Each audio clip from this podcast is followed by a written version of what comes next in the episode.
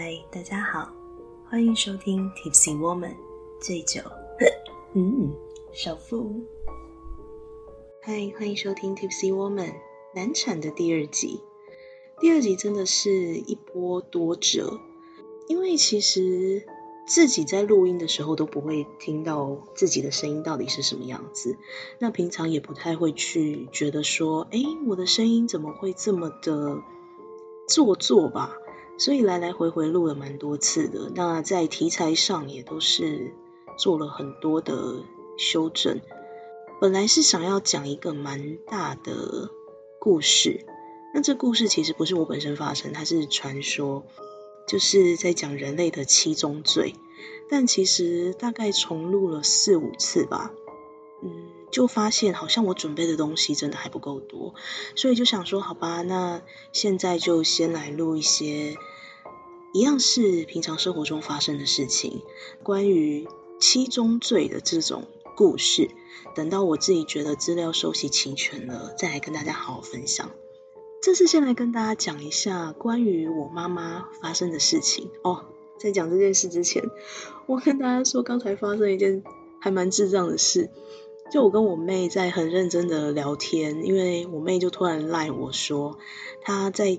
呃，她的房间里面打晕了一只虫，她就想说：天哪，也太恶心了吧！她家怎么会有蟑螂？结果灯一关才发现，嗯，它是萤火虫诶，因为她住在宜兰，那现在也有也是差不多萤火虫的季节，所以他发现那是一只萤火虫，然后就把它放走了，他还拍照给我看，然后我就跟我妹说：不是吧？你确定他不是吃了 LED 灯的蟑螂吗？我也不知道我哪来的想法，然后妹妹就讲说没有啦，它就是萤火虫啦。我就讲你这样子是种族歧视哎，人家蟑螂你就把它打死，萤火虫你就放飞，你等下小心被告哦。反正就只是一个没有什么营养的一个对话过程，我自己觉得还蛮智障的。好，那先来讲一下我妈妈的故事。我还记得前一阵子准备要做 podcast 的时候，就有在跟我妈妈聊了一下，大概呃我想做的题材。她也跟我分享了一些她发生的比较恐怖的事情。她说在生我哥哥之前，在怀孕的那个时候，呃会有。就是因为那时候其实他跟爸爸才刚结婚没多久，那身上也没有什么钱，哥哥也算是意外怀孕的，因为没有料到说要这么快就生小朋友。那怀孕之后就还是想说生下来嘛。那他说那个时候他身上大概剩下的钱，应该合计就是两三万台币。那时候的两三万台币，三十年前可能也许是现在大概十万块左右吧。那因为你一个小朋友要出生，这样子的一笔钱，不管是放在过去或是现在来说，势必是不够的，所以他就每天在为了钱的事情烦恼啊。突然有一天晚上，他梦到几组号码，那个时候还没有所谓的大乐透或者是现在的乐透彩，那时候反而是在跟好像是香港的六合彩吧，就在跟他们签赌。梦到好几次号码，就觉得说，哎，要不要签一下？要不要签一下？然后就跟我爸爸讲，那爸爸是那一种他比较不懂得善于表达自己的情感的人，所以就觉得说，对妈妈的一言一行都是比较，呃，比较比较大男人的那种状态。当然后来，因为我也是单亲家庭嘛，后来他们也离婚了。那反正那个时候呢，爸爸就跟妈妈说。啊，你买想要贼啊，还卡卡早困卡五零啊，就跟他讲，你没有想那么多，这种东西不要乱信。久而久之，妈妈也觉得，好吧，算了，因为他梦到号码不是一次两次的事情，直到小朋友要生的最后一个月，他就觉得不行，身上的钱只剩下一点点了，那小朋友出生怎么办？坐月子怎么办？那你还要买小朋友的很多东西，然后还有什么阿里阿扎的一大堆。那刚好那一个月好像也是六合彩的最后一期，所以最后一期妈妈说那时候其实有蛮多的可能加码吧，加码，然后呃还有蛮多人去投注，所以他的那个赌盘的赔率是比较高的。刚好妈妈又梦到了几个号码，就跟爸爸说说好啦，反正最后一期了，那我们就签吧。可是我觉得我妈他们胆子也蛮大的，就是把身上的仅有的钱大概压了三分之二进去吧。假如说他身上是三万，只压就就压了两万块，是蛮大一笔钱的。那因为是最后一期，赌注又比较高，赌盘也开的比较多，所以妈妈跟爸爸还直接杀到那个主头的家里。去跟他，就是怕主头跑走，因为最后一期只要中了，那个赌金一定很高，所以就怕主头跑走，然后就去他家等等开奖。两个人很紧张，头低低着看着手上的号码，盯着数字，听着广播，想说到底有没有中，有没有中？就帮出来中了，刚好就是妈妈梦到的那几个号码。中了之后呢，当然主头也给钱了嘛。中下来听说金额还蛮高的，也有十几万吧。十几万下来刚好是到后来就是妈妈的呃可能生产费用啊，小朋友刚出生需要用到的费用啊，坐月子的费用啊，买东西的费用啊，刚刚好都是花在我哥身上，打平归零。这其实是蛮玄妙的一件事情。那当然这件事只是开端。后来啊，没多久，因为爸妈的感情就呃逐渐的没有这么的融洽了。那个时候我还没出生，呃，妈妈那时候是住在台北市区，算是我记得好像是承德路吧，还是哪里，反正就是一间很比较旧的公寓里面，是租来的。那那个时候呢，爸爸因为工作的关系，大概每一个月会出差个两三次，每一次大概就是三天两夜或是两天一夜吧，就是会落在周一、周二这样，所以爸爸都会提前一天或两天下南部。那通常爸爸在出差的时候，妈妈都不会跟。因为他就会觉得说，啊，你你去你的，我睡我的啊，你不在家，我一个人睡的反而比较舒服。因为妈妈睡眠比较困难，晚上都要吃安眠药睡觉。后来就有一天，爸爸也是正常的要出差了。那爸爸的习惯都是开夜车，大概会在晚上十点十一点出门，那开到南部，可能清晨四五点，他再休息一下就去上班。后来那一天呢，妈妈就也是照常就说：“好吧，那你你去吧，啊，路上开车小心一点，然后我要在家睡觉了。”爸爸出门没多久之后，妈妈就开始呃洗澡啊，整理一下睡前的运动啊，然后吃个安眠药，躺在床上准备要休息了。那就在妈妈大概就是有点迷迷糊糊啊，睡眼惺忪的那个时候，就突然听到。大门被打开的声音，插进钥匙，转动那个锁，然后打开门又关门，然后再就听到脚步声，走走走，走到房门口之后，一样把门打开，打开之后没有开灯，就开始东翻翻西翻翻，然后好像在找什么东西。那妈妈就想说，哦，应该是爸爸忘了带什么吧，所以又折回来拿了，也没想那么多，一样眼睛闭着躺在床上，可是。在拿东西的那个过程中，时间拖的有点久了，妈妈就觉得说：“你到底在干嘛？翻东西翻了这么久，到底在找什么？我还是张开眼睛看一下好了。”正当他准备要把眼睛张开的时候，突然发现自己动不了，是动不了，怎么回事？我怎么没有办法动？这这鬼压床吗？不是吧？还是什么的？到底是怎么样？妈妈其实自己也不知道。后来他在心里面当然就会害怕嘛，然后就开始在挣扎，挣扎没有办法动，没有办法动。突然感觉到在翻东西的那一个人，不知道是人还是什么某种生物，就突然不动了，没声音，在黑暗当中。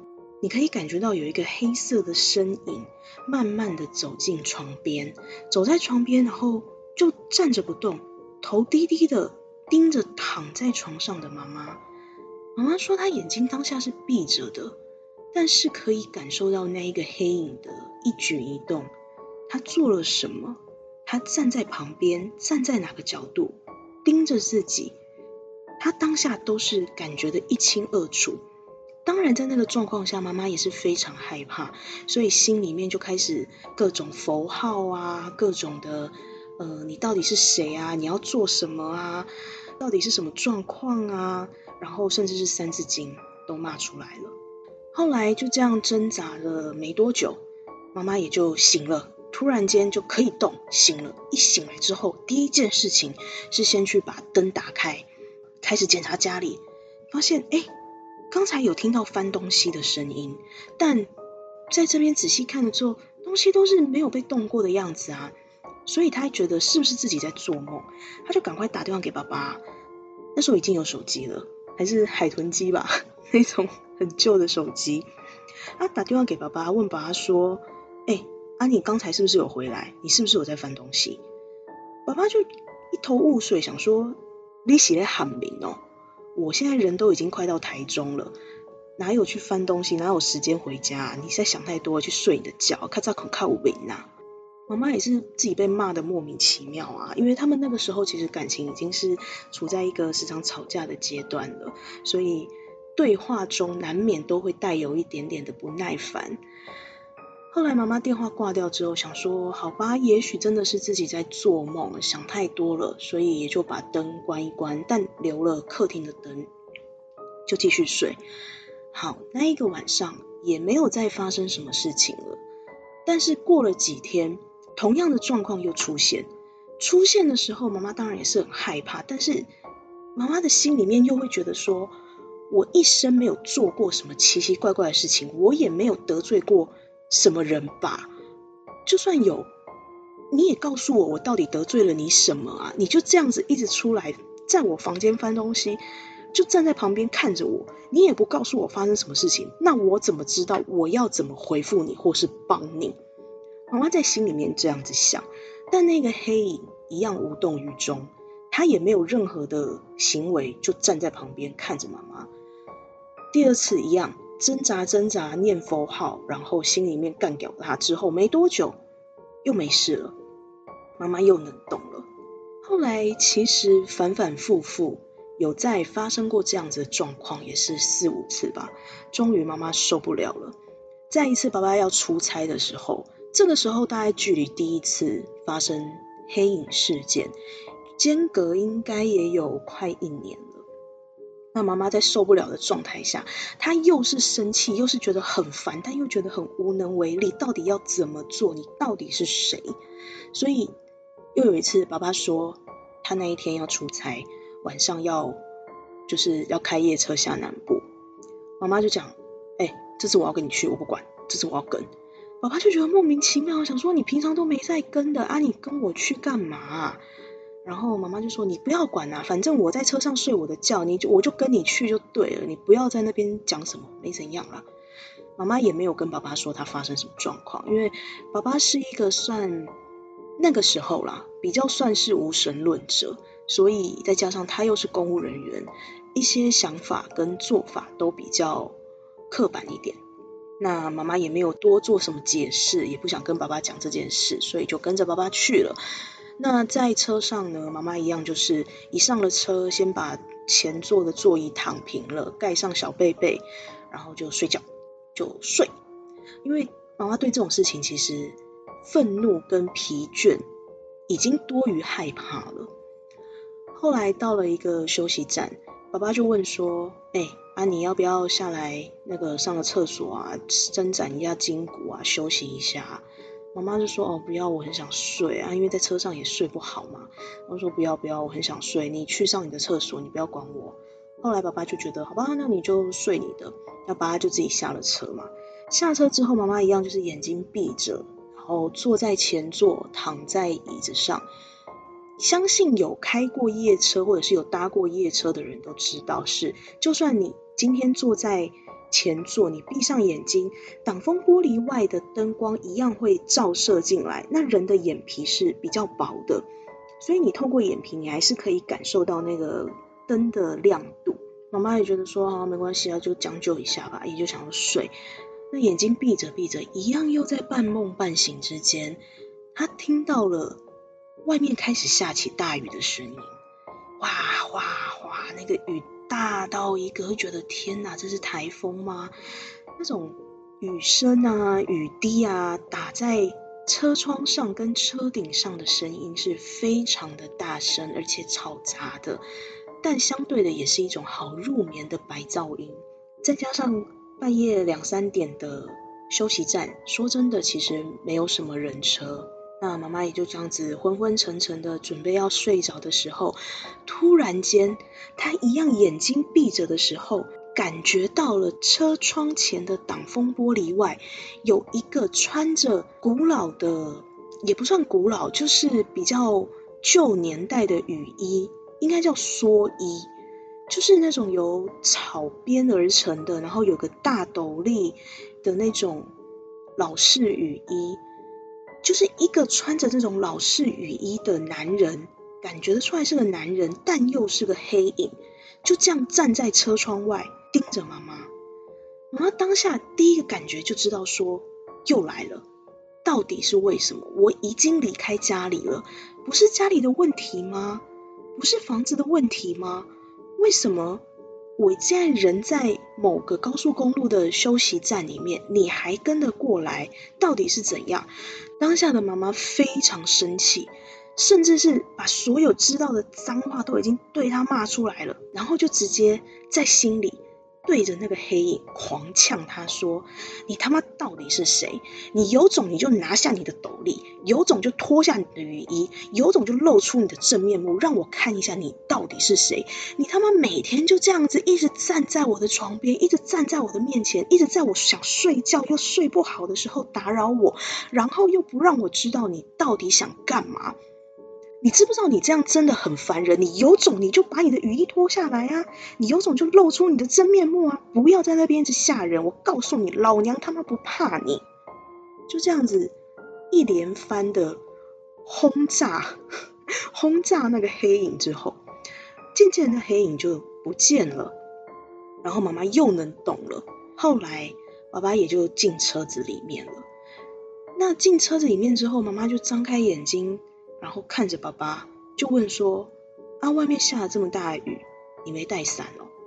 爸爸就一脸疑惑的看着妈妈说：“而你写喊名哦，你是在做梦吗？外面根本没在下雨啊！你在说什么？你睡晕了吧你？”妈妈当下就觉得啊，OK，好，又是那个黑影在作怪。这件事他一样没有跟爸爸讲。从这件事之后，陆陆续续也发生了蛮多的。状况吧，也是同样的一个黑影，一直出来，一直消失，一直出来，一直消失。那我有问妈妈说，后来呢？他就这样不见了吗？你也不知道他是谁吗？不是房子的问题吗？妈妈说不是房子的问题啊，因为在后来还有搬过家，在怀我的时候，我们搬到了新家，还是曾经发生过这样子的事情，但到最后也不知道他是谁。也不知道到底是他惹了谁，还是冤亲债主，还是怎么样？就这样子，有一天他出现了最后一次，那个最后一次也是蛮奇妙的吧。一样是妈妈在睡觉的时候，那个黑影又进到新的家里面。那个家是后来租，呃，在搬新家的中间过渡期租的房子，因为我那时候住的新家是。呃，预售屋，所以中间大概有半年到一年的时间是租房子的。那个时候妈妈才刚怀我，在那个时候也是发生了，他那个黑影就这样在家里面翻来翻去，走来走去。妈妈就直接问他说：“你到底在找什么？我很累，我到底欠了你什么？还是到底是怎么样？你不让我知道，我真的没有办法做。”那黑影就只是默默的走过来，站在床边看着他，然后又不见了。就这样，从那一次之后，就再也没有见到他了。后来啊，我就有问妈妈说：“那会不会是这个人当初让你梦到了号码，然后因为你用这个号码去签到了一笔钱，所以他觉得是你欠他的呢？”那之后还有梦到号码吗？妈妈说其实有啊，还是陆陆续续有梦到一些号码，但是因为人家都说的无功不受禄嘛，所以他就在心里面一直说：“哦，不要不要，我不需要这些号码，我不要。当初那个真的是急用，用了真的就就那一次就好，我不要再需要了。”久而久之，妈妈也没有再梦到了。我就有问说：“那为什么你不觉得那个钱或者是那个号码是人家欠你的呢？”妈妈就讲：“不一定是人家欠我的啊，说不定是我欠人家的啊。”说。你欠人家，那人家为什么要给你钱？因为我欠人家，那人家这一辈子给我钱，等于是我下一辈子或者是我这辈子在某个时候要还。但这种不明不白的账，我真的不想拿，也不想还。后来想一想，也对，不管是你欠我或我欠你。那是不是我们这一世这一辈子我就 OK 不要了？那等同我们两清了，也没有再任何的互相相欠，那你也就不要来找我，不要来烦我了。其实这整个过程说真的也是没头没尾，突然间的出现，突然间的消失。那听完我妈讲这些故事之后，我当下第一个反应跟直觉就只是跟她说：“吼，原来你女儿。”现在这么容易遇到一些有的没有的事情，都是因为遗传你。你真的是身高没有遗传好的给我，长相也给我一个塌鼻子，然后 现在还遗传了一个灵异体质，然后个个都是好的，是怎么回事？我们两个就开始在那边冷笑微。后来啊，没多久我就问了妈妈说：“那我们搬到了最后住的那一个。”买的家呢，也就是我长大的那个家之后，是不是就没有遇到了？我妈说，对啊，那个时候不管在哪里，也就再也没遇到这个黑影。但我自己再去回想我自己长大的过程中，我发现我其实蛮害怕，可能家里的某一个角落吧，因为我们家的格局是门打开之后就是客厅嘛。一进门的右手边有一条长廊，长廊的经过第一间，左边是厨房，再过去是阳台，那右边呢就是餐厅，再往前走，走到底是一间房间，那间是后来哥哥的房间，房间的左手边是爸爸的主卧，爸爸主卧的左手边是我的房间。那每次在经过那一条长廊的时候，我都其实蛮害怕。最底间就是哥哥那一间房间的，也不知道为什么，就是觉得毛毛的，也不是很喜欢在没开灯的时候就靠近那边。那我记得小时候，呃，因为我的床，我自己开始自己一个人练习一个人住一间房间睡觉的时候，呃，小时候都会开着一些小夜灯。那我的床呢是那种比较呃镂空式，镂空式吗？不是，是上下铺的那一种。爸爸把买了上下铺，把下铺给哥哥，上铺放在我房间，所以相对的，我的床底下是有一个空间的。那那个空间其实不管是长大，或是到以前小时候，甚至是很多人对于那个空间都会有一个。嗯，蛮害怕的幻想吧，可能突然间有人从下面伸出一只手来抓你啊，或者是怎么样的。我也一样，我蛮害怕我床底下那个空间，所以呃，我都会想尽办法用一些教科书啊，或者是用一些杂物把底下堆满。那呃，可能是我的床单也会去会落下来碰到地上，等于是把那个。那个楼呃下面的那大概十五二十公分的宽度的空间的前面吧，挡住，不要让我看到它就好，一个眼不见为净的概念。好，那小时候在睡觉的时候，我总是会，也不是总是，就偶尔几次会突然间被震动震醒，那个震动会让我觉得是地震，可是。又没有像地震这么的缓慢，跟摇的比较慢，它是一个很快速，像是有人在摇你的床那种的的震动的那种感觉。那我小时候就会觉得说啊，是不是我睡觉睡一睡可能抽筋啊，或者是干嘛？小时候真的没想那么多诶。那到长大比较有自己的意识之后，会发现不对。如果是抽筋，如果是在睡眠中做梦。怎么会我张开眼睛，真的张开眼睛之后，还会觉得床在动，而且我整个人站起来离开那一张床，怎么就？不会头晕或是怎么样？正常来讲，应该是自己身体有什么状况吧，才会觉得说是床在动，因为其实是自己头在晕。但我一下床之后，我也不会头晕啊，床也没有在动啊。小时候其实发生过这种事情好几次了。那我就跟妈妈说这件事情，妈妈后来就讲说：“哦，我也不知道哎啊，可是你那一张床。”也不是新买来的啊，你那张床是那时候我们没有钱，所以是从爸爸的宿舍搬来的二手床。爸爸是公务员，公务员有配发宿舍，但宿舍其实我们除了那时候有一次纳利台风吧，淹大水，整个家里面那边都是水淹了一层楼高，那真的是有点太脏乱了，没有地方住，我们才去住过那个宿舍。之后其实都没有再碰过那间宿舍。那那个宿舍其实也蛮奇妙的。我还记得它是在呃国父纪念馆旁边，它现在已经改建成另外一个公家单位，就是小巨蛋那个位置。它现在改成另外一个不知道什么建筑物，但在以前它是一个公家单位的建筑，前后两栋，后面那一栋是呃那个叫什么宿舍。那一次，因为那莉台风，我们去住宿舍的时候，因为宿舍都是上下铺，一间房间有四张床，等于是上铺，哎，一间房间好像有一二三四五六七八八张床吧，上下铺四张，总共八张床的样子，我印象不太记得了。然后洗澡的地方就有点像是大学的宿舍，都是共用的空间，那房间里面就是床跟书桌。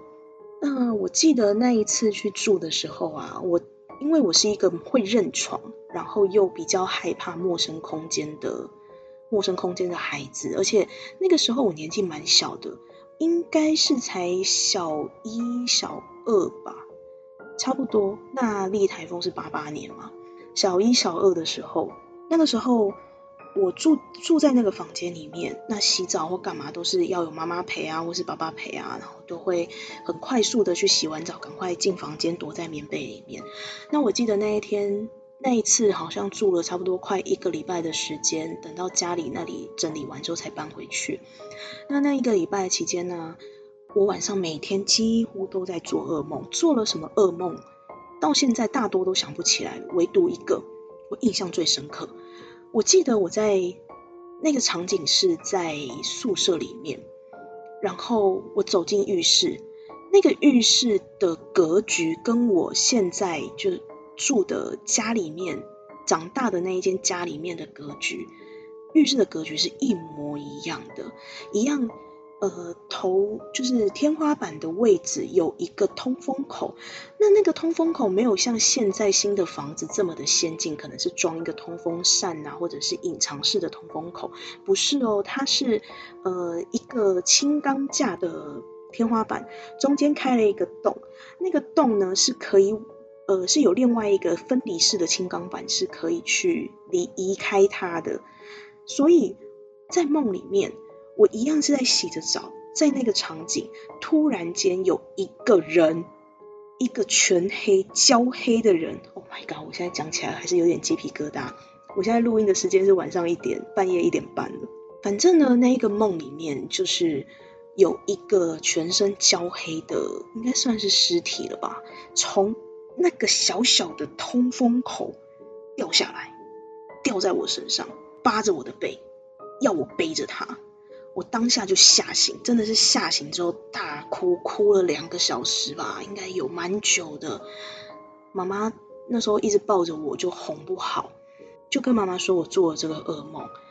妈妈当下也没有太多的反应，可能是怕吓到小朋友，所以也就嗯抱着我啊，就哄着我睡啊什么的。一直到我们搬回家里面。我到现在哦，看到只要是类似的那一种天花板，我都会觉得害怕。但重点是，那个天花板的通风口根本没有办法通过一个人，它通风口的大小大概就是二十乘二十的一个正方形吧，蛮小的。那以前我不知道那个通风口可以打开，在做那个噩梦的当下，我还是不知道那个通风口可以打开。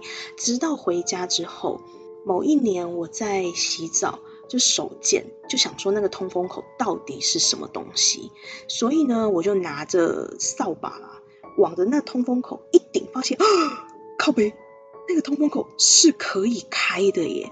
那个轻钢架，它虽然是盖在上面的，但实际上它可以推开。我当下真的吓到一个，赶快把通风口盖起来，然后头洗一洗，身体洗一洗，就赶快冲出去。一直到现在，我真的对那一种天花板都还有一种莫名的恐惧。那说真的啦，你你说真的有那种什么尸体从上面掉下来，我也不知道，也没有发生过这种事。应该也不会发生啦，我希望不要。后来在就前一阵子在跟妈妈聊起来做 podcast 的话题，然后就提到这件事，妈妈就问说：“你梦到的那个尸体是全身黑的吗？”我说：“是黑的啊，是男的还是女的？”嗯，男的吧，我没有那么仔细，但我知道他是全身焦黑，没有很胖，瘦瘦的。可以感觉得出来，就是一个焦尸的样子。妈妈就深深的叹了一口气，说：“唉，可能就是之前找我的那一个人，现在在找你吧。”我当下就是干，弟起来攻杀小，我不要再聊这个话题了，我觉得好恐怖。然后就岔开话题，就没有再多讲了。但其实也就只有那一个晚上梦到他，之后也没有再发生类似的。梦境就算有，我应该也忘了，因为我神经蛮大条的。好，反正呢，这是我这几天这这一个月跟我妈聊出来的话题，真的是蛮恐怖的。我现在想起来那个梦境，真的就是栩栩如生，到现在都还能够记得一些比较细节，包含灯光的颜色啊、天花板的颜色啊，或者是那个人那个尸体的他的皮肤的状态。真的就有点像是你们烤肉的时候，你能想象烤一个鸡翅，当那个鸡翅没有插上竹签，直接放在烤架上烤，烤到你忘记它整个鸡翅变焦黑，然后已经有一点点在脱落它的焦炭的皮，手是卷曲，就鸡翅是卷曲的状态的时候，我告诉你就是那个样子。我梦到的那一个人，他就是全身都是这个状态，但脸部表情我真的不记得了，我也不想去记得这东西啊。今天的话题真的是聊到我自己都有点害怕，就顺顺利利的害怕。好了，今天的故事就先告一个段落。它算鬼故事吗？应该妈妈的算鬼故事啦，我的只是一个梦境文。嗯。我下次会再考虑要不要在半夜这种时间点开始录音。虽然说半夜的时间录音环境品质会比较好，呃，之后可能会在录音的题材上会再做一些修改跟调整。鬼故事当然一定会有，必不可少。那我也会再加上一些像是神话传说啊，或者是我自己有兴趣的题材。反正这个节目就是一个我想聊什么就聊什么。的东西。那如果你们有想要听什么类型的故事，或者是什么样子的话题，都可以在留言区，或者是在我的 Instagram 跟我说，我会再去准备。好啦，今天的废话就到这边为止喽。如果你们喜欢我的节目，可以追踪我，我的 IG 也会在节目的内容文下方。你们都可以去看一看。那当然，我也有信箱。那如果你有什么话，随时都可以跟我们说，可以传讯息给我，可以留言在 Instagram 都可以。好，Anyway，今天的话题就到这里了，谢谢你的收听，拜拜。